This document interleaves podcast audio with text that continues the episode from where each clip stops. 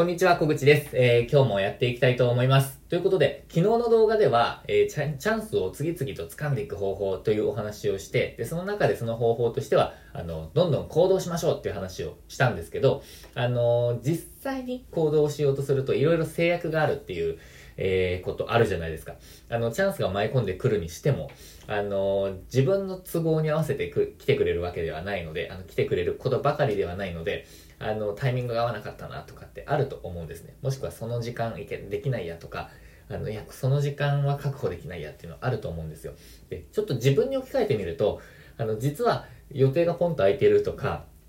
スケジュールが変わって、あ、参加できそうっていうのあるんですけど、あの、なので、かなり自分はラッキーな、あの、方だと思ってるんですけど、あの、でも、それでも、あ、タイミング合わなくてちょっともったいないことしたなっていうこと、あの、多々あります。えーま、昔にもありました。なので、えっと、今回の動画では、あの、過去の自分に言いたい、えーこうやってチャンスをつかめっていう方法を、え3つ紹介したいと思います。で、その前提として、えーチャンスをこう手に入れる、まあ、掴んでいく方法の一つは、誰かの呼びかけに即、えー反応できるかどうかだと思ってます。で、あの、例えば、この日、あの、何月何日にこれやります。あの、どうですかみたいなこととか、この日に、あの、何月何日何時から、えー勉強会します。あの、どうですかって、こう、なんか呼びかけとか、あの、募集があった時に、あ、それ行きますとか、それ自分がやりますっていう風に即反応できるかどうかが、その未来の分かれ道になっていくというか、チャンスをつかめるかどうかの分かれ道になっていくと思っているんですよね。で、最近自分は、あの、それが結構できていて、なんでかというと、とにかくあの時間があるからなんですよ。あの今、えー独立をしてあの開業準備とかをしているんですけど、あのやっぱり自分自身で、えー今日これやろうとかあのこの時間ちょっとこれやろうっていうふうに時間を決めているので、あのスケジュールはもうか自分で変えることができます。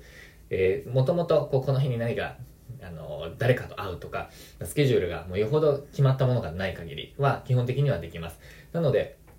あのそうやってこうイベントとか、まあ、出来事、あの募集したとされているところにこう反応ができて参加することが、まあ、できるんですけどそれでそれによってなんていうんですかね自分のこうビジネスに対するこう準備とかあとはこう技術スキルとかも比較あの比例して伸びていってるような気がします。あの加速して行動できてるような気がしてます。でやっぱりあの新しいチャレンジをしたいとか人生変えたいと思っている人にはやっぱりチャレンジするための時間っていうのを確保してほしいなって本気で思ってます。で、それをサラリーマン時代の過去の自分にも言いたいです。とにかく時間を作れと。で、これもう動画でも何度も言ってるんですけど、とにかく時間を作ることが、えー、なんて言うんですかね、個人で稼いでいくとか、あの人生を変えるとか、えー理想の人生に向かっていくみたいな、そういうことの第一歩、時間を作ることだと思ってます。ということで、えっ、と、前置きが長くなっちゃったんですけど、えー、3つの方法ですね。えー、即座に行動できるための3つの方法、そして時間を確保することのえ3つの方法を、えーお伝えしたいと思います。で、えーよく言われてることだなって思うこともあると思いますけど、聞いてください。で、まず1つ目。1つ目は飲み会に行かない。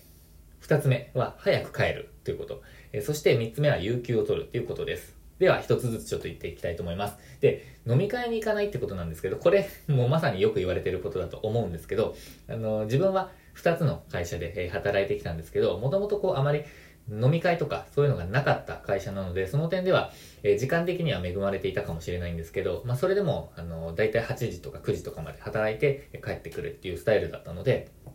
で、朝も別にこう遅い出勤とかではなかったので、えー仕事の前後にたくさん時間があったっていうわけではないです。あの、6時で帰るとかではなかったので。で、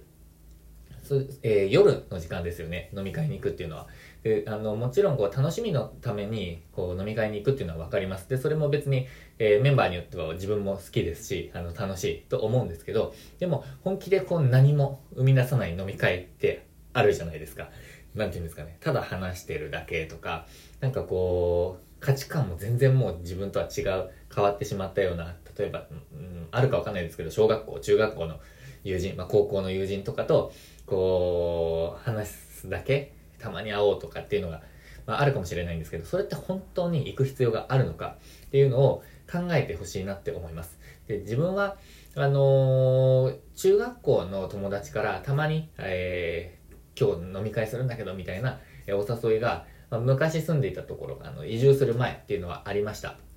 でも、えー、ちょっと自分は、えー、まあ、参加したくないなって思ってたんですよね。価値観も全然違うですし、えー、はん、言っても、なんかこう、虚しいだけというか、なんか別に、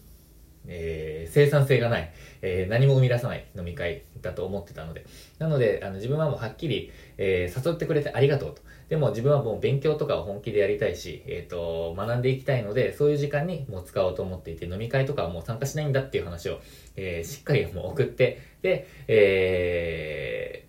もう誘われなくなりました。なので、まあ、そうやってはっきり言えるかどうかっていうのは、えー、自分がこれからどうしていきたいかっていうのをはっきり、えー、考えているかどうかによると思います。で、それによってやっぱり時間を生み出していくっていうことをしっかりやっていかないと、えー、時間はどんどん奪われていくので、えー、ぜひぜひ飲み会に参加しない、ただ飲み会に参加しないではなくて、もう自分がどうするかっていうのを決めてしまう。それが、えー、いいと思います。で、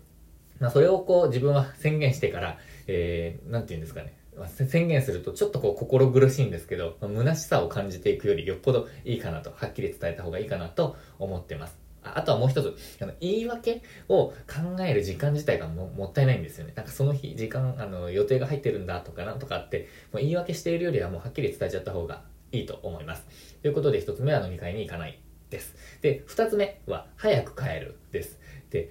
早く帰るって何だって感じなんですけど、これはもう必殺技です。あの、自分はもう、あの、一つ目の会社の時代からずっと言ってたんですけど、早く帰るためのコツは早く帰る。だと思ってます。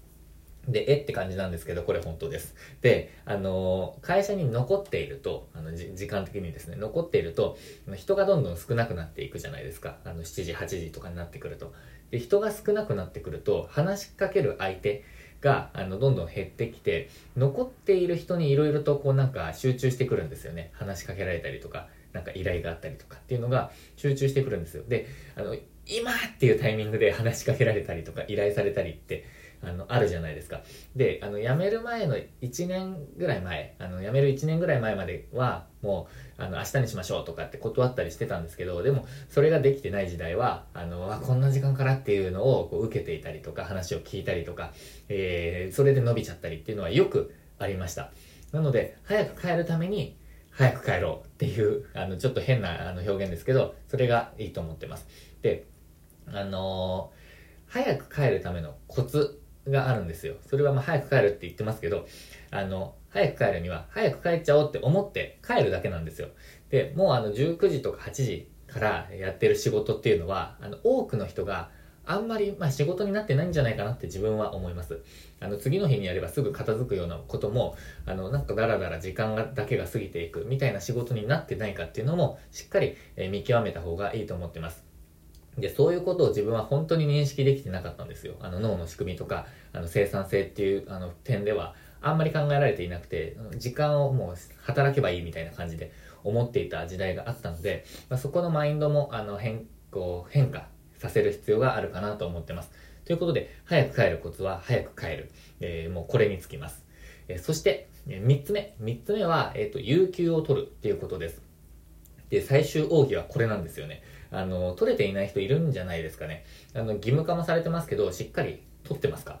で、自分は、あの、有給休暇全然取っていなかったタイプなんですよ。あの、本当は取らないといけ、取らないといけないというか、取るべきなんですけど、あの全然取らずに、えー、まあ、取らないことがいいことみたいに、バカみたいな考えもしていたり してたんですけど、えー、そうではなくて、まあ、自分はやっぱりそういうマインドもちょっとありつつも、取れないって思っちゃってたんですよね。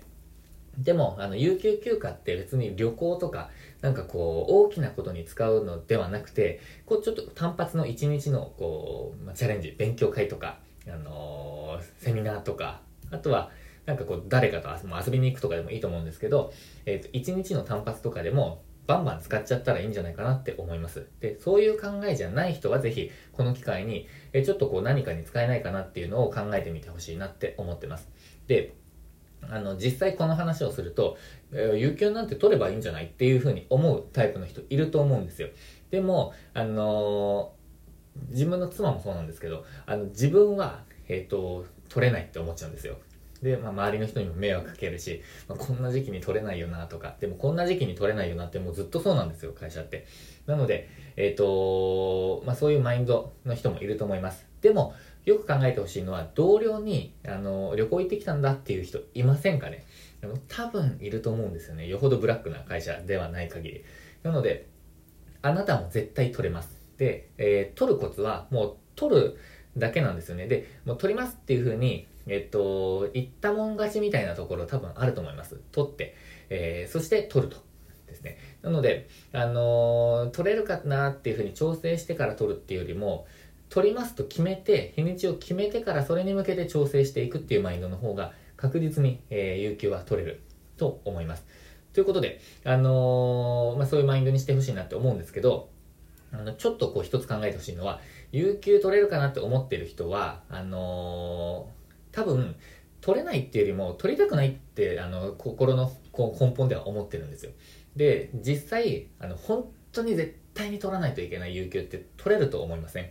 例えば、あの、結婚、結婚しようと思ってる相手のところに、えっ、ー、と、挨拶しようと。でも、あの、この日しか行けないっていう風な時に、えっ、ー、と、有給多分取りますよね。えっと、その日しかできないと。あ、じゃあその日は挨拶行けないですって多分言わないと思うんですよ。でも、あの、それだけ取らなくてはって思っているものには取れるのに、あの、ふわっと思っているものには取れない。なので、やっぱり、えー、自分が思うかどうか。なので、えー、ぜひぜひ、えー、有給を取って、そして勉強とかチャレンジとか、あの、1日単発でも使ってみるのはいいんじゃないかなと思ってます。ということで、ちょっと最後ダラッとしてしまいましたけど、えー、まとめます。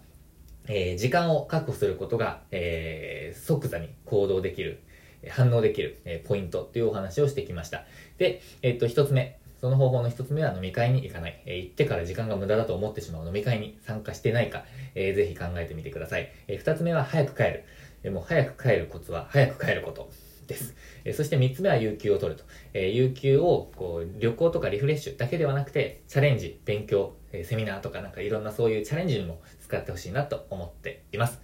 ということで、このチャンネルでは、えー、人生にチャレンジをおテーマに、えー、発信をしています。で、えー、チャレンジに一歩踏み出して理想の人生とか、え歩みたい人生に、え一歩踏み出せるような、えそんな、えチャレンジを全力で応援しています。で、自分自身もいろんなチャレンジをしているので、えー、その様子も発信していきたいと思っています。で、えー、チャレンジする勇気が出ないとか、まあ、個人で稼いでいきたいとか、あとは人生変えたいって思ってる人は、ぜひ、えー、動画をどんどんお届けしていきたいと思ってますので、チャンネル登録よろしくお願いします。高評価ボタンだけでもすごくテンションが上がりますので、よろしくお願いします。ということで今日もご視聴いただきましてありがとうございました。今日もチャレンジできる一日にしていきましょう。